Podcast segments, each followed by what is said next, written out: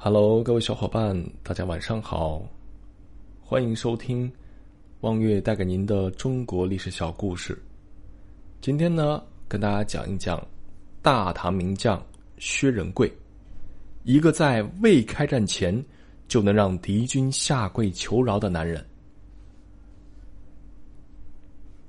在漫长的中国历史中，剑术高超的将领数不胜数。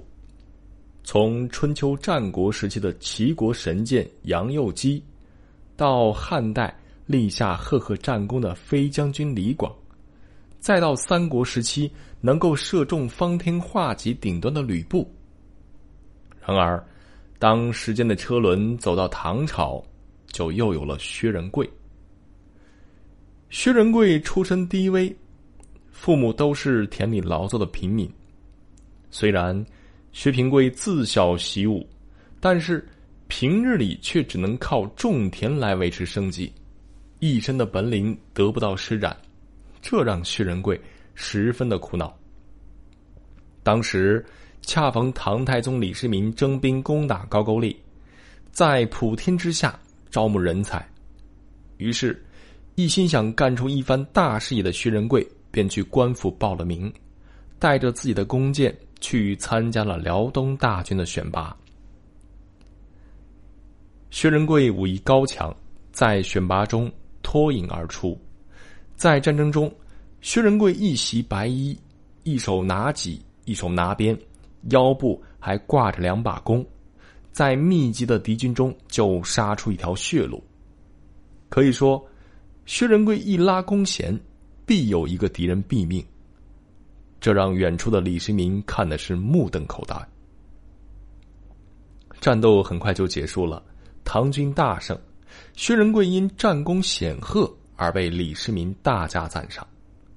于是，他亲自跟薛仁贵说：“朕旧的将领都老了，不能承受战地指挥的繁重工作，每次都想提拔骁勇雄健的将领，没有比得上你的。”我并不高兴能得到辽东，但是，我高兴得到你啊！大军返回都城后，薛仁贵被李世民亲自点名提拔为宫廷的总守官，还赐予他一个府邸、战马和女婢，也赏赐颇多。这一下子，薛仁贵在京城内是声名鹊起，成了百姓心中的大英雄。在之后的战斗中，薛仁贵屡立功勋，各个战线中都能看到薛仁贵厮杀的身影。仅一年时间，他就和大将苏定方一起平定了西域。由于西突厥入侵而造成的争端，并将大唐的国土线推进到了亚洲的中部地区。第二年，薛仁贵又奉命前往东部，带着士兵大败高句丽人，被长安百姓。称为神将。三年后，长期盘踞在漠北地区的游牧民族铁勒部落突然发动叛乱，开始不断的对唐朝的边境实施侵扰。这个民族曾长期屈服于唐朝，这一次的叛乱必有原因。于是，唐高宗李治派薛仁贵前往边疆一探究竟。在薛仁贵出发之前，唐高宗对薛仁贵说：“我曾在古书中看到，古时候善于射箭的人能一箭射穿三层铠甲，不知道薛将军能一箭射穿几层呢？”古代的铠甲大多是由铁或铜打造而成，十分的坚固，普通人连一层都很难射穿，就更不要说三层了。薛仁贵听闻言。却一言不发，将五副铠甲层叠好后，举弓拉弦，随后将五层铠甲一举击穿。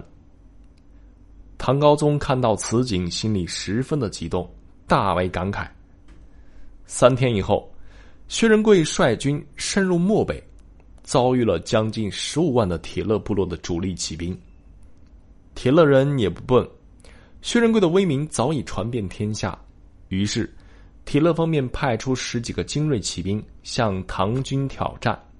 相比汉人而言，整天待在马上的铁勒人在这种战斗中还是比较有优势的。然而，让铁勒人没想到的是，薛仁贵竟选择亲自迎战这几名士兵。铁勒人见只有薛仁贵一人，仗着自己兵强马壮、气势汹汹的冲上前来。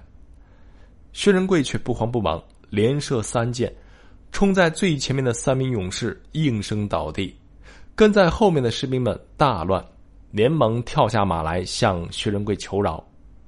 可以说，薛仁贵是中国历史上唯一一位能让敌人在未开战之时就下马跪拜的将军。一时间，铁勒人内部大乱。薛仁贵见势，带着兵冲入敌营，将铁勒人杀的是人仰马翻。战斗很快就结束了，唐军损失几乎可以忽略不计，而铁勒人却伤亡惨重，仅俘虏就有近十万人。面对着跪地求饶的铁勒王，薛仁贵却没有心软，而是残忍的将铁勒部落的男人全部斩首。将铁勒的女人分给了士兵们，还把城内的财宝洗劫一空，并且为了消除后患，薛仁贵命令部下将这十万已经投降的铁勒人就地坑杀。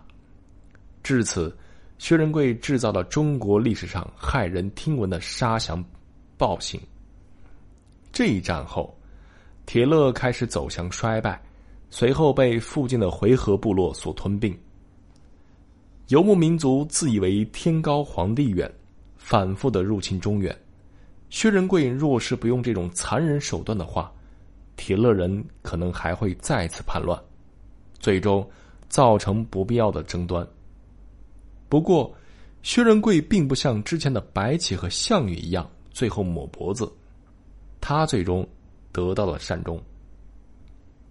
永淳二年，薛仁贵去世。